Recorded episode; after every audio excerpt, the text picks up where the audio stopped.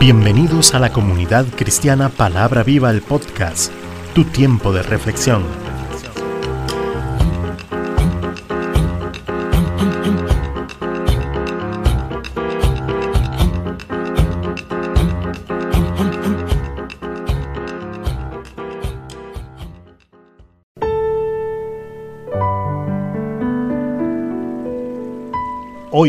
Con José Alberto Delgado.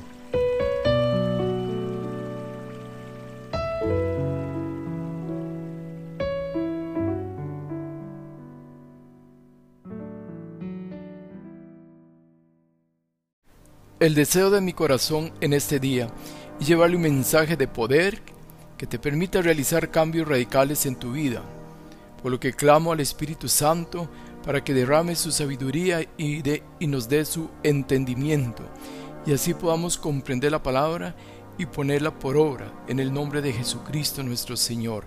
Amén. Nuestro tema de hoy, predicando con denuedo, basado en el libro de Hechos de los Apóstoles capítulo 13.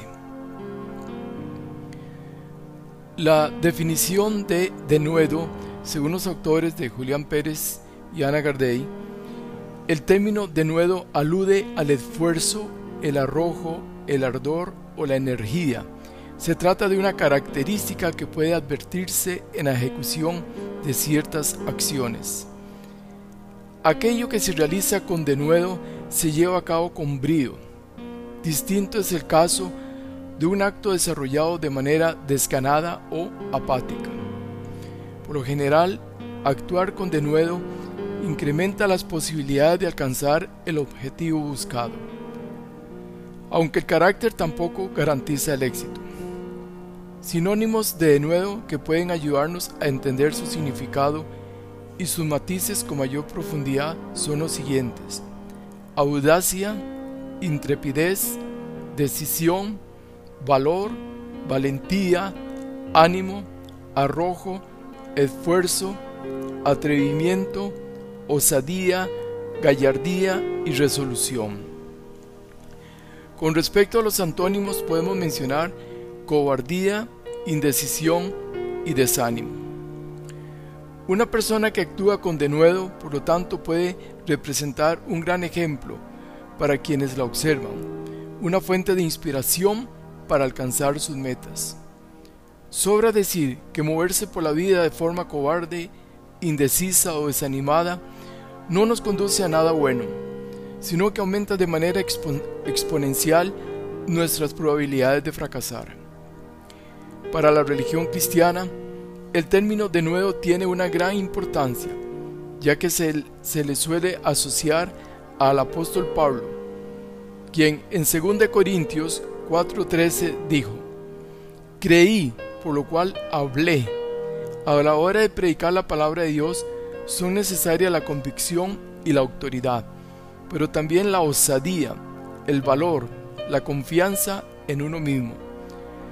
En el Nuevo Testamento se suele usar este término para hacer referencia a las cosas que se expresan con tal franqueza y claridad, como cuando Jesús les reveló a los discípulos que lo condenarían a muerte. Marcos 8:32. Esta actitud también se refleja cuando los predicadores no temen la reacción de quienes reciben el mensaje. En Hechos capítulo 13, según la, versión Reina Valera del 60, Bernabé y Saulo comienzan su primer viaje misionero. En el verso 1 dice, había entonces en la iglesia que estaba en Antioquía profetas y maestros. Bernabé, Simón, el que se llama Níger, Lucio de Sirene, Manaén, el que se había criado junto con Herodes, el tetrarca y Saulo.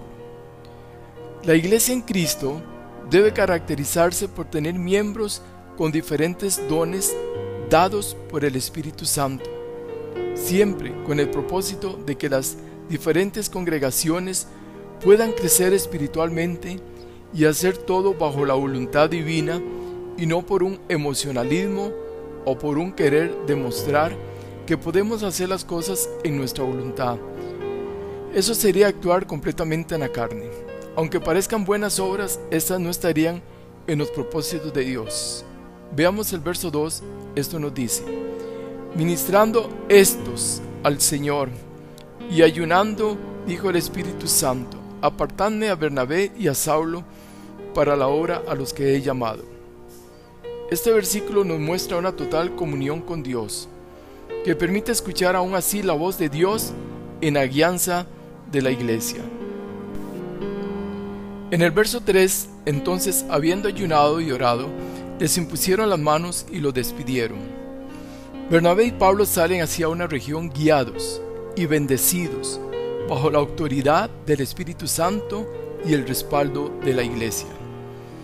Ellos entonces, enviados por el Espíritu Santo, descendieron a Seleucia y de allí navegaron a Chipre, donde empezaron su misión y llegados a Salamina anunciaban la palabra de Dios en la sinagoga de los judíos. Tenían también a Juan de ayudante. En el camino de la predicación siempre aparecen inconvenientes u obstáculos que Satanás pone con el propósito de que la palabra no sea predicada. Y es aquí donde el denuedo tiene que empezar a manifestarse en aquellos que estemos llevando el mensaje de salvación de lo contrario, nos podríamos acobardar y dejar que el enemigo se salga con las suyas. Esto Dios no lo tolera. Por eso a Josué 1.9 le dijo, mira que te mando que te esfuerce y seas valiente. No temas ni desmayes, porque Jehová tu Dios estará contigo donde quiera que vayas.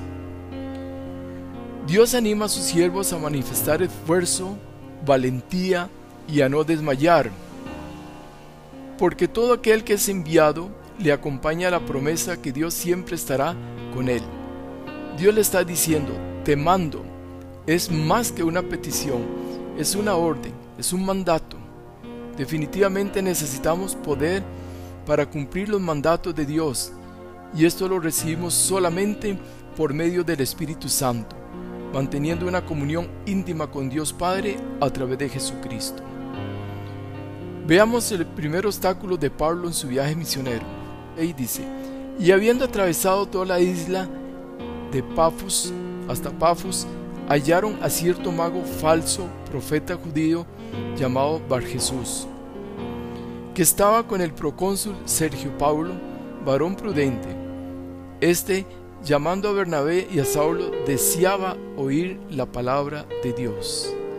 Es decir, el procónsul quería escuchar la palabra de Dios, pero les resistía Elimas, el mago, pues así se traduce su nombre, procurando apartar de la fe al procónsul.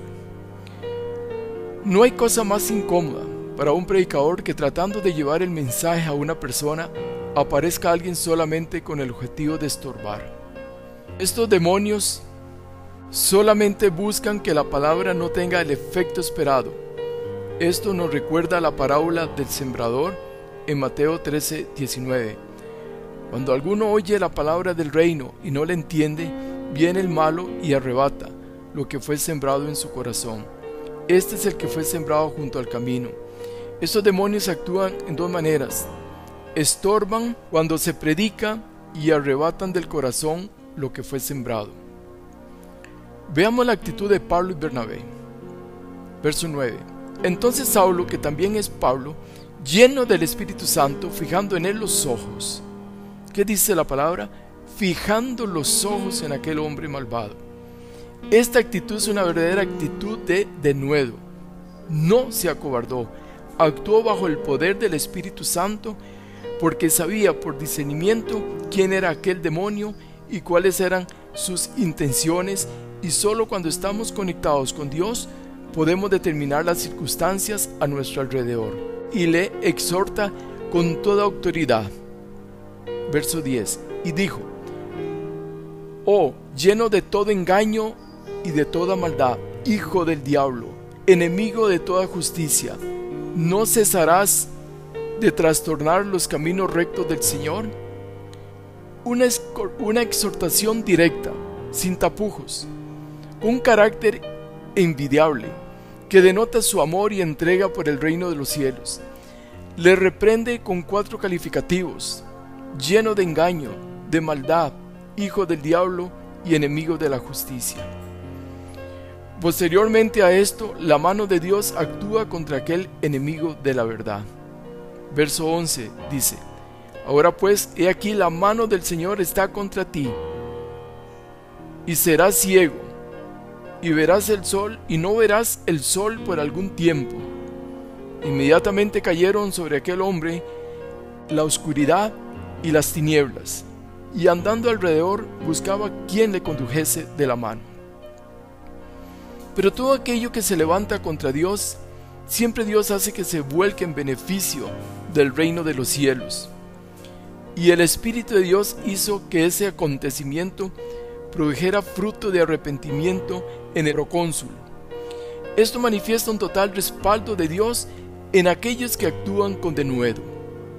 Entonces el procónsul, viendo lo que había sucedido, creyó maravillado de la doctrina del Señor. Ellos pasando, pasando de Perge llegaron a Antioquía de Pisidia y entraron en la sinagoga un día de reposo y se sentaron. Fueron bien recibidos por los principales de la sinagoga. Y después de la lectura de la ley y de los profetas, los principales de la sinagoga mandaron a decirle, varones hermanos, si tenéis alguna palabra de exhortación para el pueblo, hablad. Pablo con su carácter y personalidad impone su autoridad y predica el mensaje de la palabra basado en un recorrido de la misma hasta llegar a presentar a Cristo como el Salvador. Entonces Pablo, levantándose, echa señal de silencio, con la mano dijo, varones israelitas y los que teméis a Dios, oíd. Y ahí Pablo empieza a dar todo su discurso que empieza desde Génesis quizás hasta el tiempo de él, pues, puesto que aún, aún no se habían escrito el libro de Apocalipsis y algunas otras cartas, pero de una forma interesante desarrolla todo el proceso de salvación de Cristo. Después de todo, el discurso de Pablo en cuanto a la salvación por medio de Jesucristo, el cual murió y resucitó de entre los muertos, los gentiles pedían que siguiese hablando aún más acerca de la palabra. Posteriormente aparece un nuevo obstáculo en el camino. En el verso 44, el siguiente día de reposo se juntó casi toda la ciudad para oír la palabra de Dios. Pero, viendo los judíos, la muchedumbre se llenaron de celos y rebatían lo que Pablo decía, contradiciendo y blasfemando. Al igual que el caso anterior, Pablo también actúa con denuedo y los provoca celos haciéndoles ver que Dios trajo la salvación a los gentiles, ya que ellos, los judíos, la habían desechado. Entonces Pablo y Bernabé, hablando con denuedo, dijeron, a vosotros la verdad era necesario que se os hablase primero la palabra de Dios, mas, pues, mas puesto que la desecháis y no os juzgáis dignos de la vida eterna, y aquí nos volvemos a los gentiles. Porque así nos ha mandado el Señor diciendo, te he puesto para la luz de los gentiles, a fin de que seas para salvación hasta lo último de la tierra. Esto trajo gran gozo a los gentiles, pues empezaban a entender que Jesucristo también había venido por ellos. Y estos, oyendo, se regocijaban y glorificaban la palabra del Señor, y creyeron todos los que estaban ordenados para vida eterna. Y la palabra del Señor se difundía por toda aquella provincia. Pero los judíos siguieron molestos y levantaron persecución contra Pablo y Bernabé valiéndose de muletas sociales. Dice la palabra en verso 50. Pero los judíos instigaron a mujeres piadosas y distinguidas y a los principales de la ciudad y levantaron persecución contra Pablo y Bernabé y los expulsaron de sus límites. Pablo aplica el principio que Jesús les dijo que hicieran a aquellos setenta discípulos que él mismo había enviado a predicar y sanar enfermos, que cuando no eran bien recibidos sacudieran aún el polvo de sus sandalias. Ellos entonces, sacudiendo contra ellos el polvo de sus pies, llegaron a la región de Iconio. Y nada debe quitarnos el gozo, ni apartarnos del amor de Dios por la extensión del Evangelio. Y los discípulos estaban llenos de gozo y del Espíritu Santo. Pablo y Bernabé continuaron hacia Iconio, donde también mantuvo su firmeza y forma de predicar la palabra. Por tanto, se detuvieron allí mucho tiempo, hablando con denuedo, confiados en el Señor, el cual daba testimonio a la palabra de su gracia, concediendo que se hiciesen por las manos de ellos señales y prodigios. Las señales y prodigios siempre han sido un resultado de un evangelio predicado con convicción y denuedo. Esto es importante, pues el Señor nos muestra que en Hebreos 13:8 Jesucristo es el mismo ayer y hoy y por los siglos. Por lo cual, con fe y creyendo de corazón a su palabra, hoy día también podemos ver señales y prodigios.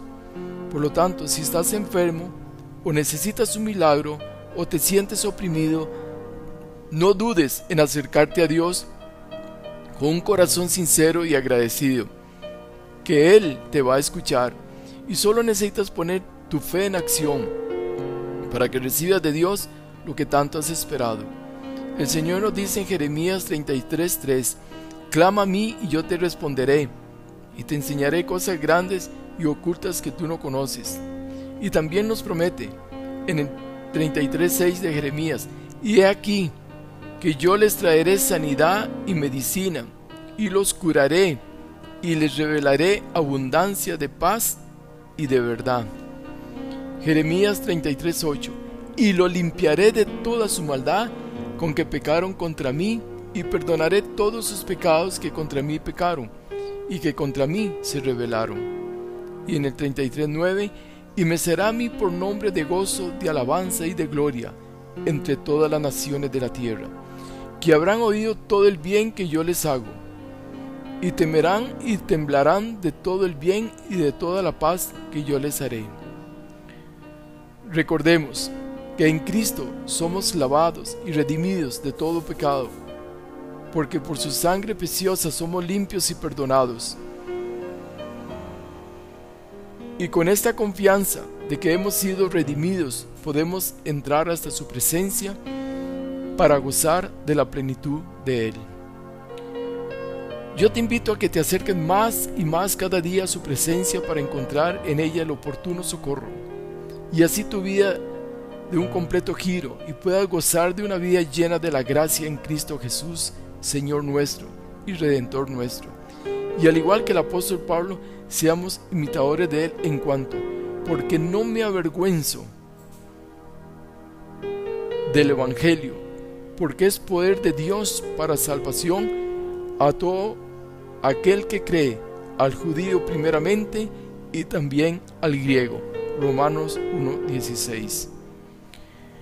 Y en el 17 dice, porque en el Evangelio la justicia de Dios se revela por fe y para fe, como está escrito, mas el justo por la fe vivirá. Como hijos de Dios debemos vivir orgullosos del Evangelio y nunca avergonzarnos, pues es el medio santo que nos ha mostrado el verdadero camino al cielo, el cual es Jesucristo. Que el Señor derrame sobre sus vidas paz y gozo y les bendiga con una semana llena de bendiciones en Cristo Jesús.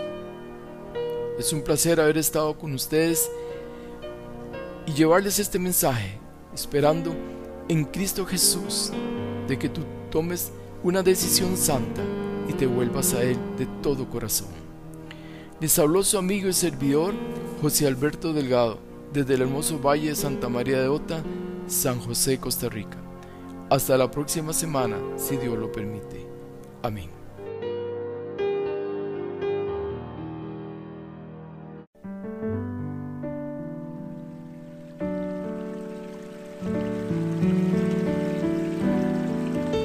Comunidad Cristiana Palabra Viva, todos los derechos reservados.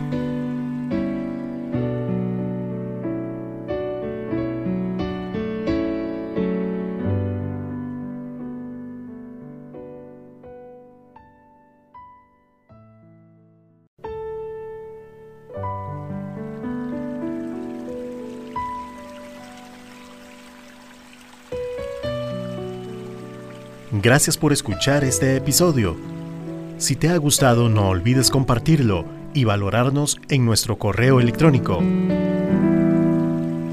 adelgado ch54 arroba gmail.com.